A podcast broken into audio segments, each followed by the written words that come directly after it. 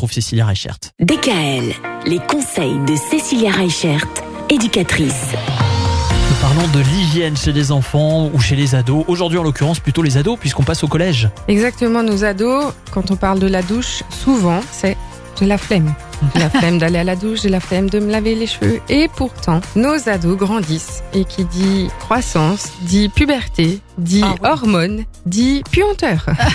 Ah bah oui. si on peut résumer ça comme ça. Bah oui, en fait, nos ados se dépensent plus, donc euh, plus, ils transpirent aussi plus Ah, ils facilement. sécrètent beaucoup plus aussi de. Enfin, les glandes euh, sécrètent plus aussi à ce moment-là, quoi. C'est ça. Ouais. Et donc, ce qui se passe, c'est que effectivement, ils transpirent plus souvent. La puberté peut se traduire aussi par, euh, bah, forcément, les boutons, les cheveux gras, tout ça. Mm. Donc, on va leur apprendre à avoir les bons gestes pour qu'ils se sentent mieux aussi dans leur corps, parce qu'on sait que c'est une période de transition qui Ouais. est compliquée pour nos ados. Donc, on va leur apprendre aussi à euh, prendre ce temps euh, privilégié pour qu'ils puissent aussi prendre du plaisir. C'est-à-dire qu'à un moment donné, euh, ok, on a des boutons dans la figure. Qu'est-ce qu'on peut faire pour y remédier, pour qu'on se sente mieux? Bah, On va leur apprendre à faire un masque d'argile, on va leur apprendre à prendre du temps pour eux, pour qu'ils aient plus de plaisir aussi à- pendant ces temps d'hygiène. Euh, souvent, bah, du coup, les ados, on ne sait pas pourquoi, mais c'est une période où ils n'aiment pas la douche. Et pourtant, ils en ont grandement besoin. Oui, on est d'accord.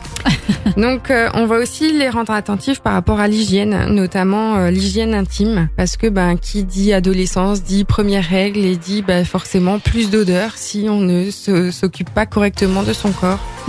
Euh, on va les rendre attentifs aussi à changer leurs vêtements si on ne l'a pas déjà appris en primaire, que les sous-vêtements se changent tous les jours, que les vêtements, si on transpire dedans, on ne les garde pas deux jours de suite, qu'ils vont à la machine. Enfin voilà, c'est Après, il y a euh, parfois l'effet inverse. hein. Il y, a les- il y a les ados qui essayent un truc et qui, parce qu'ils veulent pas ranger, ils mettent ça à laver. Ah ouais, Ah, et ça, il y en a aussi beaucoup. ça sent le véhicule. Hein. Donc pareil en fait par rapport à tout ce qui est cheveux gras et tout ça, on va bah, du coup prendre le temps avec eux de leur expliquer qu'un cheveu gras ok, mais si on fait deux shampoings et si on utilise tel et tel produit, bah, peut-être que ça ira mieux. Mhm. Donc prendre le temps avec eux justement sur ces différentes étapes qui peuvent être compliquées pour eux. Demain, on parlera des vertus du bain pour les parents.